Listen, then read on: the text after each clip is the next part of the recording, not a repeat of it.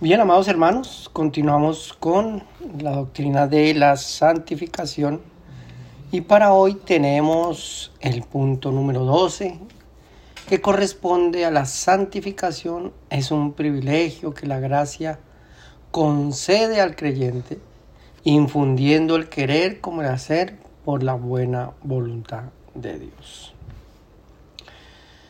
La voluntad del creyente, amados hermanos, es el ejercicio del pensamiento y las implicaciones de los sentimientos, en donde la gracia de Dios, la salvación, el amor de Cristo y la obra del Espíritu Santo son baluartes de la fe y promotores del querer y el hacer por la voluntad de Dios. Cuando una persona eh, ejercita o da a conocer o pone eh, en práctica el tomar decisiones, sencillamente es porque estas decisiones vienen de acuerdo al pensamiento, vienen de acuerdo a los sentimientos. Entonces el pensamiento y los sentimientos, amados hermanos, son lo que mueve la voluntad de una persona. Nosotros los creyentes somos eh, movidos sencillamente porque nuestro pensamiento se va renovando y nuestros sentimientos se van alineando de acuerdo al amor de Cristo Jesús. Y son como baluartes de nuestra fe, son promotores del querer y el hacer de acuerdo a la voluntad de Dios. Leemos, por ejemplo, en Filipenses, ahí mismo, en el capítulo 2, verso 12 al verso 15. Dice, por tanto, amados míos, como siempre habéis obedecido, no como en mi presencia solamente, sino mucho más ahora en mi ausencia. Ocupaos en vuestra salvación con temor y temblor, porque Dios es el que en vosotros produce así el querer como el hacer por su buena voluntad. Haced todo sin murmuraciones y contiendas para que seáis irreprensibles y sencillos hijos de Dios, sin mancha, en medio de una generación maligna y perversa, en medio de la cual resplandecéis como luminarias en el mundo. Qué tremendo pasaje, amados hermanos. La voluntad de Dios. Dice el apóstol Pablo que es de suma importancia que nosotros los creyentes nos ocupemos en nuestra salvación. No está hablando de ocuparnos a través de, de nuestras obras para lograr o alcanzar la salvación, sino por el contrario, está hablando de ocuparnos en todo lo que requiere o en todo lo que concierne a esa vida en Cristo Jesús. En el momento, amados hermanos, que nosotros, por la gracia de Dios, hemos recibido la salvación, en ese momento se abre una puerta a fin de que nosotros podamos degustar todo lo que concierne a esa vida en Cristo Jesús. Es decir, el Señor sirve la mesa y quiere que nosotros degustemos de todo lo que ha puesto sobre la mesa. La salvación, amados hermanos, ofrece, otorga beneficios gloriosos para cada uno de los creyentes, para todos aquellos que han sido lavados y comprados con la sangre de nuestro Señor Jesucristo, que han sido santificados, que han sido incorporados, es decir, sumergidos, incorporados en esa vida del Espíritu Santo, que hemos sido añadidos, incorporados al cuerpo de Cristo, que es la iglesia. Entonces, es de suma importancia que nosotros entendamos lo que dice este pasaje. Recuerdo que hace unos años estaba yo enseñando acerca de este pasaje y un hermano de la congregación se levantó y me dijo, usted está hablando herejías. Y yo le dije, ¿por qué? Me dijo, porque eso no dice la Biblia. La Biblia dice que hay que cuidar la salvación para que no se pierda. Y yo le dije, muéstrame en qué pasaje. Me dijo, en el pasaje que estás leyendo. Yo le dije, pero abre tu Biblia, observa, mira qué está diciendo. Y cuando él leyó atentamente, él leyó, ocupaos en vuestra salvación con temor y con temblor. Él en ese momento cayó y salió de, del templo. Y el pastor eh, habló con el pastor y el pastor parece ser de que le explicó el pasaje y después el hermano entra, se disculpa y dice que no había entendido el pasaje. Eso pasa, amados hermanos, con muchos pasajes bíblicos, que las personas eh, escuchan hablar a otras personas de una aparente eh, interpretación más sin embargo, la Biblia tiene una sola interpretación y sobre todo como pasaje de estos.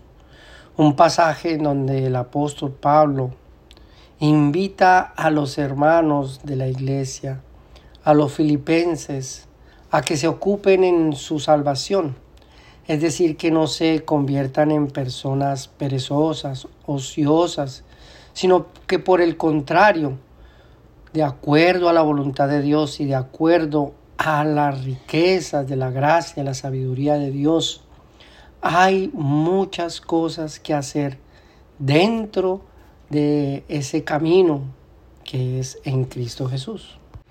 Y lo más interesante, no solamente en esa invitación que el apóstol Pablo hace a la iglesia, de ocuparse en, en la salvación, con temor y temblor, sino que dice el apóstol Pablo, porque Dios es el que en vosotros produce así el querer como el hacer por su buena voluntad. Dentro de la salvación, amados hermanos, estar en Cristo Jesús. No solamente la gracia, no solamente las misericordias, no solamente la bondad de Dios, el plan de Dios, el propósito de Dios, no solamente la presencia del Espíritu Santo, sino que también la voluntad de Dios ejercen en la vida de una persona el querer como el hacer. El querer como el hacer. Hay de pronto algunos pastores que lidian con algunos hermanitos que no quieren de pronto sujetarse a la palabra, que no quieren eh, ser obedientes a la, a la voluntad de Dios. Y continuamente el pastor está ahí eh, lanzando piedras y piedras desde el púlpito porque los hermanitos no se sujetan. Pero déjeme decirle, amados hermanos, que cuando una persona experimenta el verdadero arrepentimiento, experimenta la verdadera conversión, experimenta el nuevo nacimiento, la regeneración, experimenta esa verdadera vida en Cristo Jesús. Esa persona irá creciendo poco a poco, irá forjando un camino de santidad, un camino de santificación irá fortaleciendo su fe. La palabra del Señor, amados hermanos, esa palabra es la que renueva nuestro pensamiento.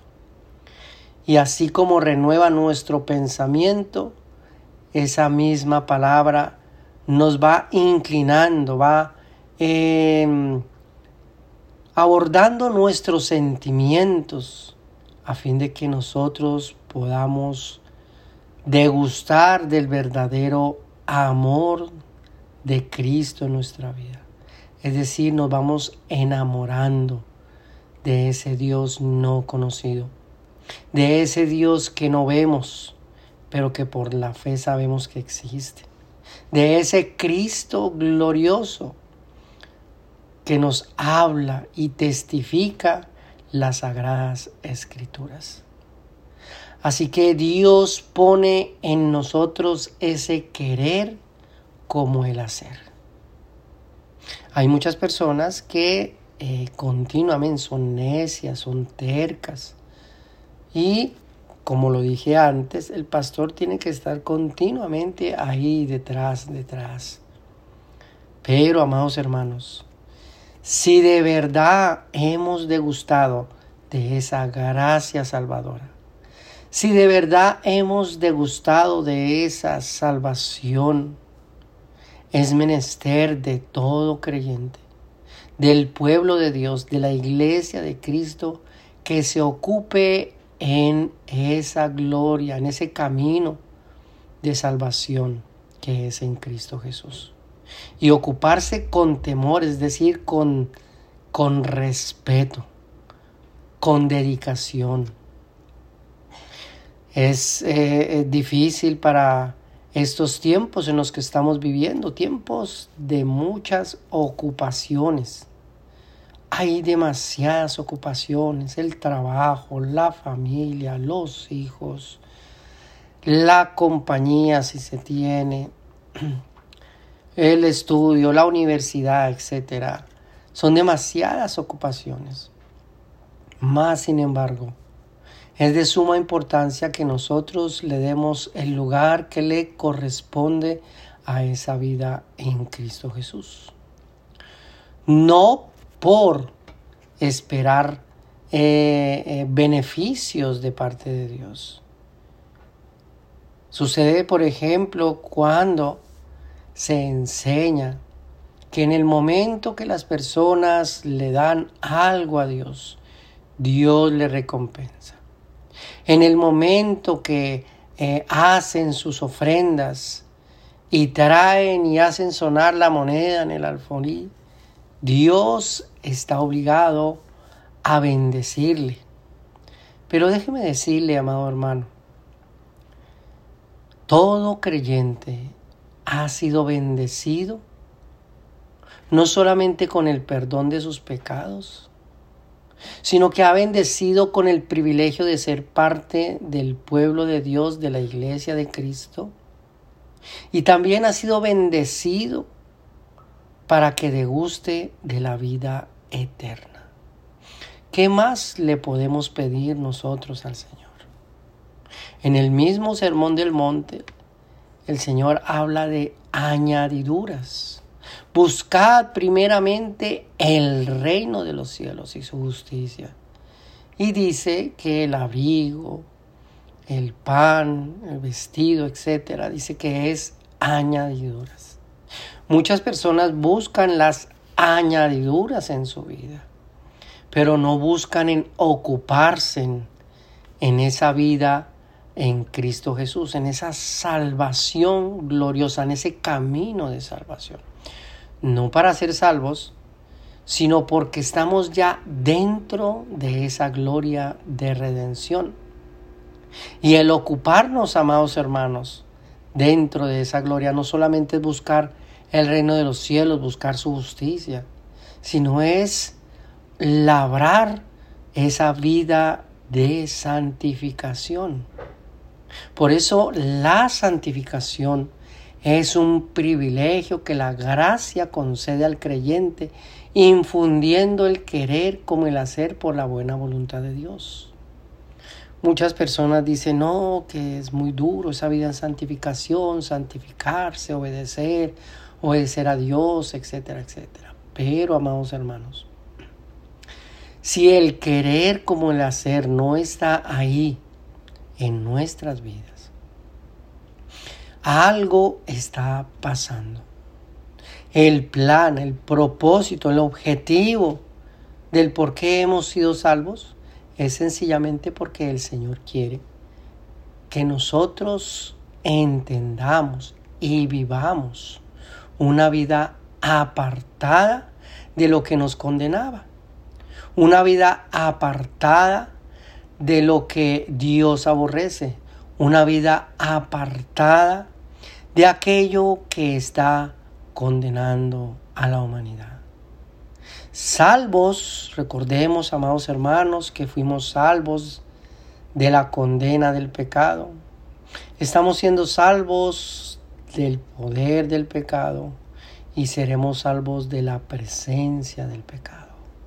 Pasado, presente y futuro, todo dentro de esa gloriosa obra de redención.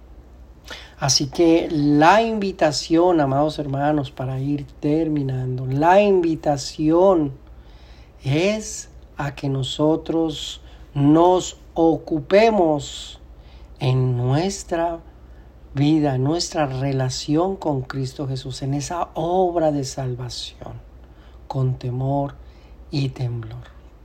Y usted dirá, oh, eh, amado hermano, ¿cuáles son esas obras o cuál es la implicación de esa salvación?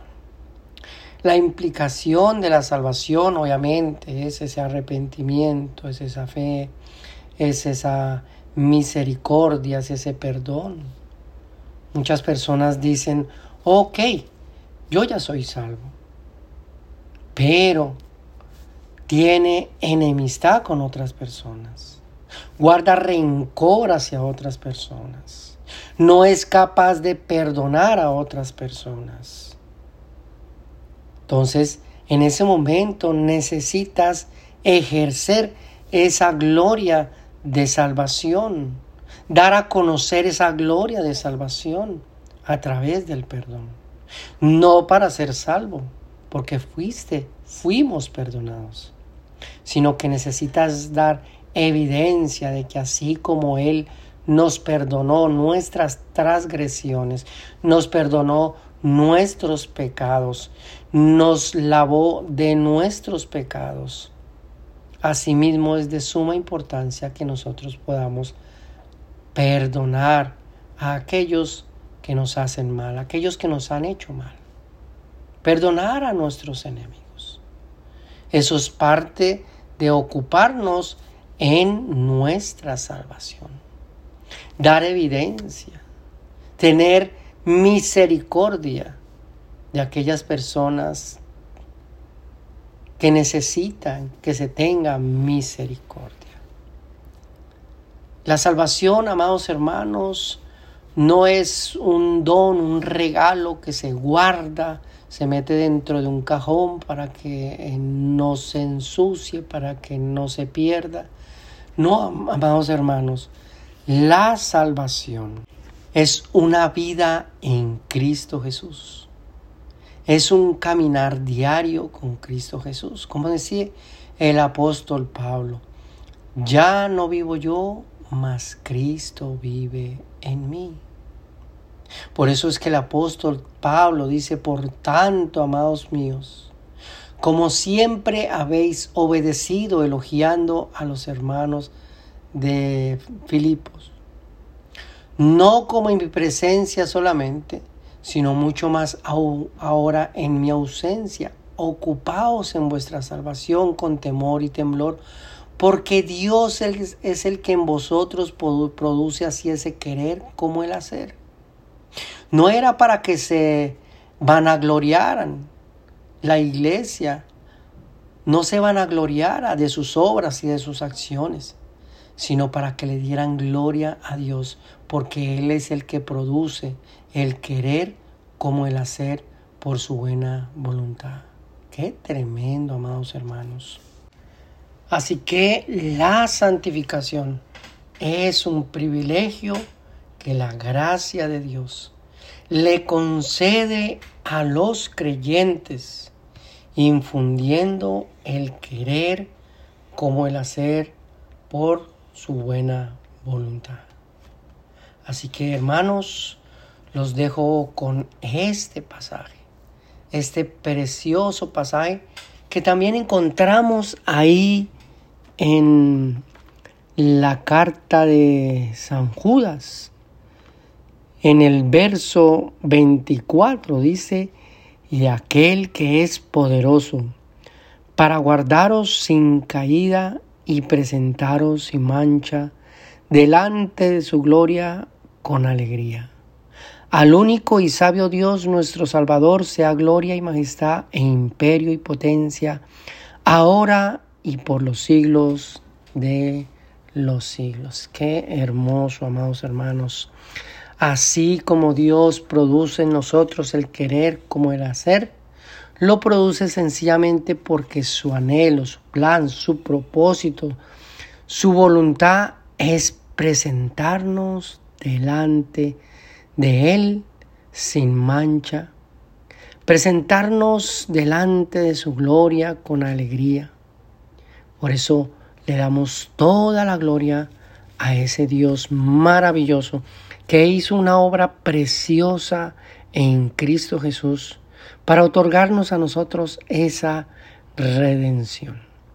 Y es menester, amados hermanos, menester para nosotros los creyentes ocuparnos en esa vida de santificación.